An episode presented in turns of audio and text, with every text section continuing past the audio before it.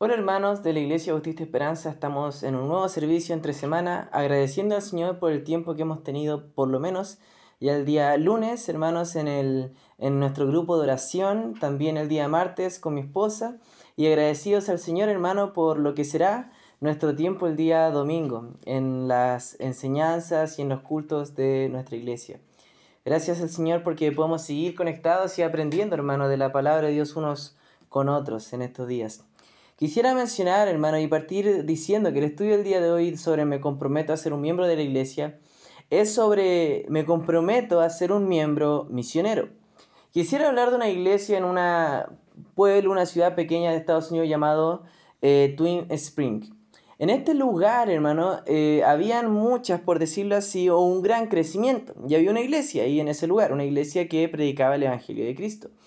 A medida que veía crecer la ciudad en su población, ellos empezaron a hacer publicidad y propaganda para que la gente fuera a la iglesia. Y sin duda la iglesia creció. Pero a, través de los años la iglesia empezó a perder miembros en su iglesia. No parecía mucho porque la iglesia perdía casi un miembro por mes, algo muy poco.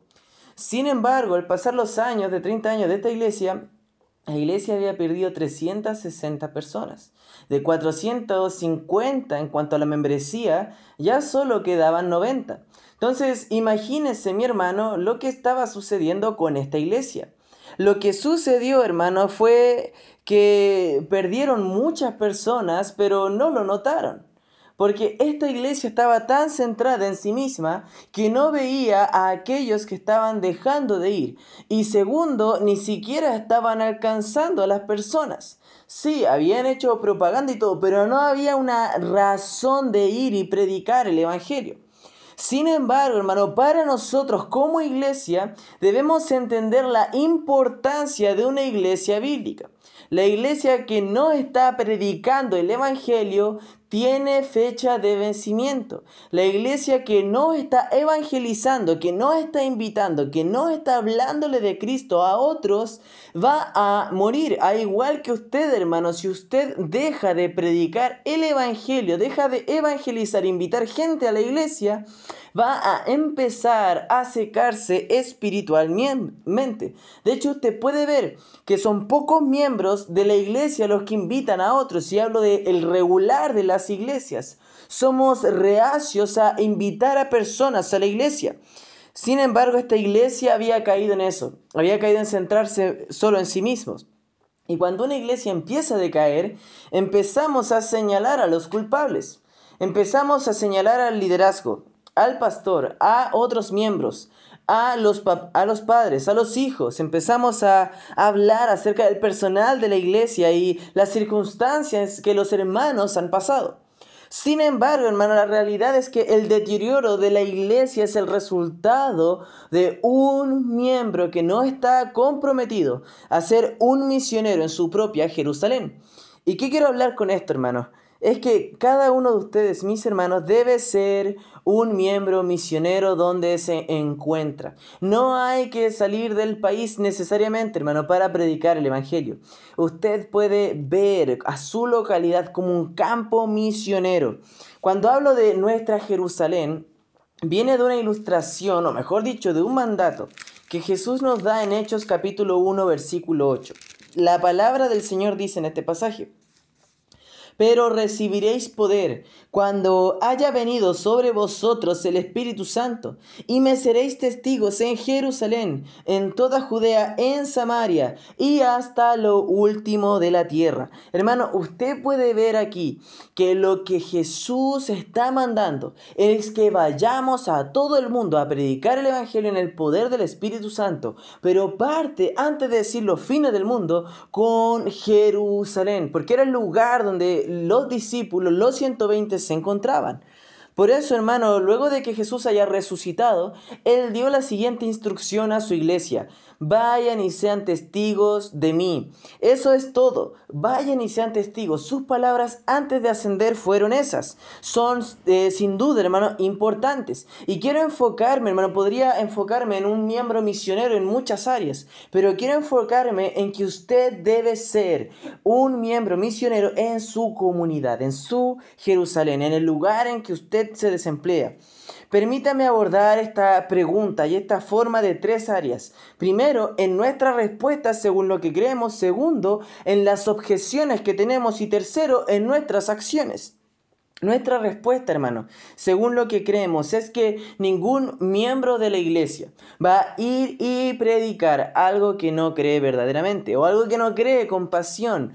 Hermanos, es súper cierto, gente murió por predicar de Cristo. Los discípulos fueron perseguidos por predicar de Cristo.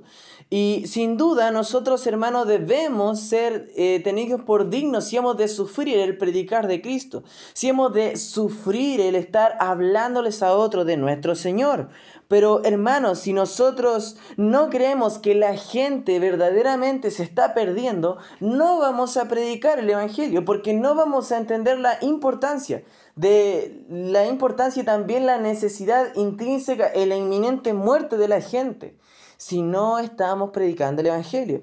Déjeme hablar de un ejemplo que, que quizás nos traiga algo de luz, aunque resulta muy extraño. Supongamos que usted ve a alguien caminando por el, el, seco de un lago. El lago está totalmente seco. Tiempo atrás allí había agua, eh, pero ahora el terreno es seco, duro y árido. ¿Intentaría usted salvar a esa persona diciéndole, te vas a ahogar o te puedes ahogar? Estás en el medio del lago, te vas a ahogar. Por supuesto que no, porque usted sabe que esa persona no se va a ahogar. Por eso no necesita que nadie le salve. Ahora, ¿Usted de verdad está convencido de que la gente afuera está en un camino de perdición, en condenación? Porque si no lo está, no va a predicar el Evangelio. Va a pensar, no, pero están en un lago sin agua. Sin embargo, si sabemos que la gente afuera está sin Cristo caminando a una condenación eterna, vamos a entender el peso de predicar el Evangelio, de ser luz donde nosotros nos desenvolvemos. Es necesario, hermano. ¿Cree de verdad usted que las personas que no son cristianas van en un camino de perdición, necesitan ser salvas y están convencidas de lo que necesitan es Cristo? Eso es lo que dice Lucas 19:10. Dice, porque el Hijo del Hombre había venido a buscar y a salvar lo que se había perdido. Me temo que algunos miembros de las iglesias, de nuestra iglesia, solo hablan de boca para afuera lo que es la doctrina de la perdición. Incluso hemos caído en eso muchas veces y he caído en eso hablando personalmente. Hablar de la boca para afuera, de que la gente está perdida y sin Cristo. Pero al entender verdaderamente esta doctrina, y si usted está verdaderamente profundizado, amando y arraigado en este principio de que usted un día estuvo sin Cristo muriendo en un pecado y que la gente está fuera sin Cristo muriendo en sus delitos y pecados, usted va a predicar el Evangelio y va a usar de todo lo que tiene para predicarle el Evangelio a otros. Vea conmigo Juan 14, versículos 1 al 16. Juan 14, versículos 1, perdón, al 6. Juan 14, 1 al 6 dice, No se turbe vuestro corazón, creéis en Dios, creed también en mí. En la casa de mi Padre muchas moradas hay. Si así no fuera, yo os lo hubiera dicho. Voy pues a preparar lugar para vosotros, y si me fuere y os preparare lugar, vendré otra vez y os tomaré a mí mismo para que donde yo estoy, vosotros también estéis y sabéis a dónde voy y sabéis el camino. Le dijo Tomás, Señor, no sabemos a dónde vas. ¿Cómo pues podemos saber el camino? Jesús le dijo, yo soy el camino y la verdad y la vida. Nadie viene al Padre sino por mí. Hermano, eh, Jesús habló de esto. Jesús habló de que Él era el único camino al Padre y que todos necesitábamos ese camino. Y solo aquellos que saben a dónde Jesús va y saben a dónde ellos van pueden hablarles a otros de esto. Me temo, hermano, que podemos ser poco profundos con esta verdad y verlo de una manera muy superficial. El Señor les habla a los discípulos de la vida eterna, que ellos deben ver que Él es el camino. Pero nosotros a veces no lo vemos y caemos, hermano, en la monotonía y no predicamos el Evangelio. Hay un camino y es el único camino. ¿Lo cree usted, hermano, de verdad? ¿Está convencido de que Cristo es el único camino de salvación? ¿Sus acciones reflejan lo que cree? ¿Está saliendo, mejor dicho, está predicando el Evangelio, compartiendo su fe en palabras y en obra con otros? Quizás usted dice, no puedo salir, pero tiene en su casa viviendo a gente no creyente, quizás su papá, su mamá, su hermano, su marido, su esposa, sus hijos, su o alguien cercano que no es creyente. Hermano, es tiempo de que usted predique el evangelio en aquel lugar. Y cuando tenga la oportunidad, hermano, salga y predique el evangelio de Cristo a todos los que pueda. Su respuesta lo que cree va a definir si usted predica el evangelio o si no lo hace. Otra cosa, hermano, es la respuesta que nosotros tenemos a las eh, regulares objeciones que hay acerca de predicar el Evangelio. Imagínese usted en un, su lugar de trabajo, en una situación hipotética en la que usted se encuentra con un amigo o una persona en el trabajo. Piensa en invitarlo a la iglesia. Piensa en hablarle quizás algo espiritual para dirigir la conversación hacia el Evangelio, pero nunca lo hace. ¿Por qué? Porque se ha puesto a racionalizar. Posiblemente si hablo con esta persona no va a volver a hablarme. Si hablo con mi amigo del trabajo ya no tendré más amigos. Quizás puedo perder mi trabajo incluso por hablar de Cristo. Pero hermano, nunca vamos a ser verdaderos testigos, nunca vamos a entender el sufrimiento que hay en predicar el Evangelio si no lo predicamos, hermano. Es algo digno de hacer, hermano. El Evangelio de Cristo es digno de ser predicado. Eh, hay varias objeciones que nosotros nos planteamos y menciono algunas eh, en cuanto a la predicación del Evangelio. Una objeción común que a veces he visto es que muchas personas no predican el Evangelio porque dicen ellos no es mi don espiritual. La verdad, hermano, es que si usted cree que no tiene un don para la evangelización, debemos recordar las palabras en, en Timoteo. Pero lo que veo con esto más, hermanos, es un pensamiento lógico.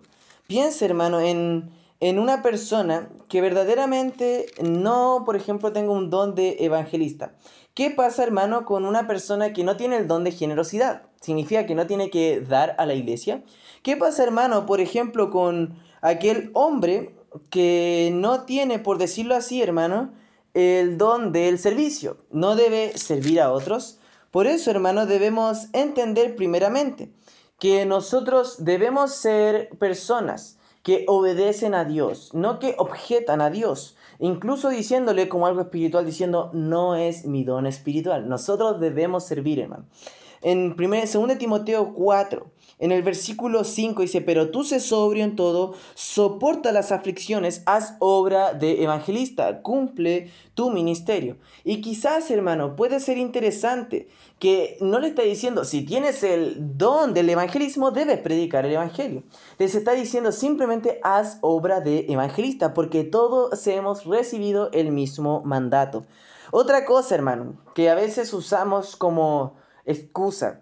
Es por eso yo no evangelizo, no salgo a repartir invitaciones, porque por eso le pagamos al pastor, le pagamos al personal de la iglesia, para eso hay líderes, ellos hacen, yo hago otras cosas. Tom Rainer cuenta sobre esta experiencia. Él dice que solía pensar que esta objeción era una actitud que en cuestión se expresaba en algunas ocasiones. Pero él dice que eh, cuando em, empezó a ofrecer asesoramiento a las iglesias y en una oportunidad él le dijo a una persona que le mostrara en la escritura donde aparece que el evangelismo debe ser solo para el liderazgo de la iglesia. Y la respuesta de esta persona fue que salir a predicar obviamente era sentido común. El pastor lo tenía que hacer. Todo el mundo sabe que al pastor, a los líderes, a ellos les compete eso, todo lo he sabido. Hermano, el mandato de predicar el Evangelio es para todo el mundo, para toda la iglesia. Usted ha recibido el Evangelio, ahora tiene en sus manos un precioso tesoro que ir y predicar a otros. Para otros, la excusa de no tener tiempo se ha vuelto costumbre. Porque si no tenemos tiempo para compartir el amor de Cristo a otros es porque realmente no es una prioridad en nuestra vida. ¿Cómo se eh, eh, justifica usted diciendo que hay gente que sí predica el Evangelio y tiene las mismas horas que usted. Hermano, no es una duda, no debemos simplemente ponernos eh, como, como no tener tiempo o hacernos personas, la verdad, con, con, como, con muy, como muy importantes, diciendo, no, no tengo tiempo para esto, porque yo hago otras cosas más importantes. Es en el fondo lo que alguien quiere decir. Había un chico, hermano de octavo, ahora en primero, en segundo, tercero medio no recuerdo. Pero el chico siempre me decía, tengo muchas cosas en el colegio, tiene muchas cosas en el colegio como para ir a la iglesia. Y yo le dije, mira, cuando yo llegué a la iglesia, yo estaba en cuarto medio, tenía preuniversitario y mis clases, salía tres días de mi semana a las cinco y media.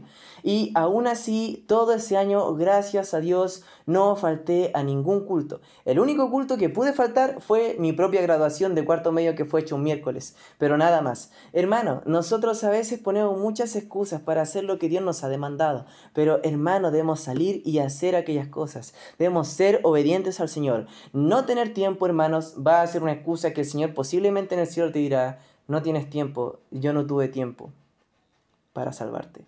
Porque hay tanta gente tan con tantas excusas que al final, ¿dónde está su verdadera salvación? Quizás ha escuchado de Cristo, pero nunca le recibió como su Salvador personal. Quizás tuvo algunos afectos espirituales, el Espíritu Santo le llamaba, le llamaba y le llamaba, pero no recibió nunca el Evangelio. ¿Cómo podemos no tener tiempo para las cosas más importantes, hermano? ¿Cómo no podremos tener tiempo para predicar el Evangelio? ¿Cómo no podremos tener tiempo, hermano, para hacer algo tan simple que es predicar el Evangelio? Otros dicen algo que suena muy interesante. Dicen, no quiero imponerle mis creencias a los demás. Esta objeción a veces es, llega a ser como fastidiosa, porque se imagina el apóstol Pablo llegando a la sinagoga, llegando al aerópago y diciendo, no quiero imponerle mis preferencias a otros. Tengo el camino de salvación, pero no voy a imponerle mis preferencias a ustedes. Eso es algo ridículo. El Evangelio es algo que tiene que ser predicado con audacia, veracidad, con denuedo, con valentía, y no con cobardía, no con miedo, no con excusas. Debe ser predicado con verdad, con... Em, con objetividad y también con razón y fortaleza, hermano. Debemos predicar el Evangelio de esta manera. Para otros, la excusa soy introvertido es una, eh, algo eh, común, pero sin embargo, hermano, ser introvertido no debe hacernos a nosotros personas que no predican el Evangelio. Porque, hermanos, o sea, ¿de verdad llegaremos a Dios diciéndole soy introvertido, por eso no prediqué el Evangelio? Es eh, un poco raro pensarlo, hermano debemos, quizás no vamos a predicar eh, de, la, misma manera que otro eh, predica, quizás digamos, ese hombre siempre predica de una manera brillosa el Evangelio, pero yo no puedo, soy introvertido. Eh, hermanos, Dios sabe y conoce nuestra realidad. Debemos predicar el Evangelio, hermano, de la manera en que Dios nos ha hecho, de la manera en que Dios nos ha dado nuestros dones y habilidades y nuestra personalidad. Pero no debe volverse una excusa, mi hermano, para predicar el Evangelio. Ahora, hermano, debemos pensar lo siguiente. Nuestra respuesta con acciones. Vemos que hay objeciones, vemos que tenemos que creer esta verdad, pero también nuestra respuesta con acciones. Primero, debemos pensar, ¿cómo le hago para ir? ¿Cómo puedo ser un miembro misionero? ¿Cómo puedo llegar a mi barrio? Es una pregunta, hermano, que yo me hago todo el día. ¿Cómo puedo llegar a esta gente? ¿Cómo puedo llegar a estas personas? Y quiero que también se vuelva su pregunta, hermano. ¿Cómo puedo alcanzar a la gente del barrio? ¿Cómo nos transformamos en la clase de miembro de la iglesia que predica el Evangelio con verdad, que llega a su Jerusalén? Primero debemos volver a la cuestión de la convicción y la motivación. Si está convencido de que Cristo es el único camino de salvación, entonces la pregunta es, ¿es tu motivación principal el compartir el Evangelio a las personas? Veamos un, un ejemplo. Ya de dos hombres, hace dos mil años atrás, Pedro y Juan estaban en la cárcel. ¿Cuál había sido su crimen? Había sido predicar el Evangelio de Cristo, predicar la doctrina de Dios. Y más adelante ellos dos se encontraron al frente de los líderes judíos. Liberarían a Pedro y a Juan si ellos cerraban su boca y no predicaban más el Evangelio. Pero vea lo que ellos respondieron en Hechos 4, versículos 19 y 20. Dice, mas Pedro y Juan respondieron diciéndoles, Juzgad si es justo delante de Dios obedecer a vosotros antes que a Dios, porque no podemos dejar de decir lo que hemos visto y oído. Se da cuenta, hermanos, su experiencia personal con Dios, su relación con Dios, les impedía a ellos cerrar su boca y no hablar de Dios. Ellos querían hablar de lo que habían visto y lo que habían oído, querían hablarle el Evangelio a la gente, querían hablarle de Cristo a las personas. Y nosotros debemos hacer lo mismo. Si usted ha tenido una experiencia con Dios, hermano, déjese usar por Él, hermano. Qué maravilloso es que seamos usados por Dios para predicar su palabra, para predicar su evangelio. Sígalo predicando, hermano. Siga compartiendo el mensaje de salvación, hermano. Siga compartiendo, hermano. No deje de predicar el evangelio, hermano. ¿Qué tiene que hacer usted? En el contexto del propósito de su iglesia en la comunidad, ¿qué puede hacer para alcanzar su Jerusalén? Doy algunas ideas, hermano. Primero, ore pidiendo a Dios por oportunidades. Pídale a Dios oportunidades, es algo sencillo. A veces nuestra oración se centra en mí, no en qué puedo hacer por otros, y lo que mejor puedo hacer por otros es la predicación del Evangelio. Ore, hermano, que Dios le dé estas oportunidades. Es increíble cómo Dios responde cuando pedimos que nos dé oportunidades. Hermanos, me creería que yo le digo que una vez estaba pidiéndole al Señor, estaba pensando en un amigo mío y yo estaba pensando y diciéndole, al Señor, Señor, dame una oportunidad de predicarle a mi amigo, quiero volver a tener una conversación con él, hermano, eh, quiero volver a tener una conversación con él, eh, eh, quiero volver para predicarle el Evangelio. Y sabe que, hermano, yo abrí mi WhatsApp para escribirle, oye, ¿cómo estás? Y quizás juntarnos un día. Y, hermano, fue increíble cómo Dios respondió a esa oración, porque yo entré al WhatsApp, entré a su contacto y aparecía escribiendo. Y él me dice, hola Fayán, ¿cómo estás? Quería hablar contigo. Y, hermano, empezamos a comenzar. Ore por oportunidades para predicar el Evangelio. Colosenses 4, hermano. Versículo 3 nos muestra esto. Dice, orando también al mismo tiempo por nosotros, para que el Señor nos abra puerta para la palabra, a fin de dar a conocer el ministerio de Cristo por el cual también estoy preso. Hermano, oremos para que el Señor nos dé oportunidad para predicar el Evangelio en la comunidad. Y le prometo, Dios le dará oportunidades. Invita a personas a la iglesia. No solamente ore por oportunidades, invite, hermano. Haga invitaciones, háblele a la gente, incluso a los mismos creyentes. A veces necesitan invitación, hermano. Para orar, necesitan invitación para ir al servicio, hermano. Pero piensen en aquellas personas que no han ido a la iglesia. Invíteles, hermano, y va a ver cómo ellos van a la iglesia. Cuando invita a alguien a la iglesia, esa persona puede tener la oportunidad de escuchar el Evangelio. Las personas van a la iglesia si les invitamos. Una investigación demostró que 8 de cada 10 personas que han dejado de ir a la iglesia irían si alguien les invita a ir a la iglesia. Es increíble, hermano. La el poder que tiene usted al invitar a alguien. Hágase amigo de alguien. Si usted dice, no conozco a nadie, salga al barrio, hermano. Vaya a comprar al negocio, hable con quien están vendiendo. Y cuando llegue alguien, háblele a esa persona, hermano. Haga contactos, hermano. No es eh, ser... Eh, no es que diga, no, pero yo soy antisocial. Volvemos a lo mismo, hermano. Hacer excusas para predicar el Evangelio. Busque oportunidades, hermano, de forma intencional para predicar el Evangelio. Usted tiene que ver a las personas y las oportunidades a través del lente de la evangelización. Si tenemos espiritualmente alerta a tales oportunidades, las veremos con más frecuencia. Tiempo atrás, hermano, estaba contratando internet para mi hogar. Eh, y llegó un hombre a instalarlo, obviamente. Y en una conversación que tuvimos con mi esposa, estábamos conversando, el hombre dijo, discúlpeme, ¿a qué iglesia va usted? Y empezamos una conversación. Yo no pensé que se iba a dar la oportunidad, pero Dios la dio y empezamos a hablar al Evangelio. Hasta el día de hoy le comparto los mensajes de la iglesia a este varón. Es buscar oportunidades, hermano. A veces las oportunidades están ahí, pero no las vemos, hermano. No estamos atentos, necesitamos estar atentos a la voz de Dios y lo que Dios está haciendo. También prepárese para hablar cuando surja la oportunidad. Cuando llegue esa oportunidad, hermano de Dios, esté dispuesto a hablar. Quizás usted no sabe qué decir. Pida a Dios que le dé palabras, hermano. Tome tiempo para prepararse en cuanto a la evangelización. Y use este tiempo en cuarentena para leer libros sobre evangelización, para leer las escrituras y llenar su corazón de pasión para predicar la palabra de Dios, hermano. Creo que una de las mayores tácticas de Satanás, hermano, para convencer, es, perdón, convencer al hombre de que no necesita predicar el Evangelio, de que debemos permanecer cómodos y en silencio.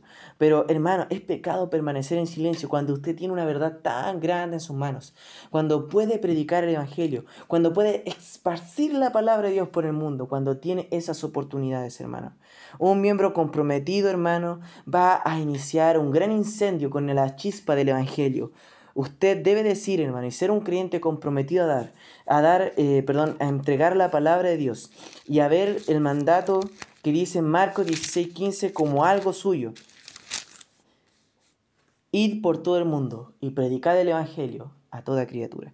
Esa es la consigna, eso es lo que tiene que hacer. Esa es la meta, esa es la gran comisión que su Dios le dejó a usted. Si usted ama a Dios, predicará el Evangelio. Si usted ama a Cristo, predicará de Cristo. Pero si no le ama, no lo hará. Hermano, ame a Cristo, predicándole a otros de su divino y glorioso Salvador. Así que hermano, le animo a que siga predicando, siga firme hermano, estamos orando por usted, les extraño, les amo y espero que ya nos encontremos pronto para estar nuevamente juntos, abrazados, unidos, cantando al Señor, orando y escuchando de su palabra, haciendo su obra en este mundo. Que Dios le bendiga hermano, nos vemos el día domingo a las 11 de la mañana.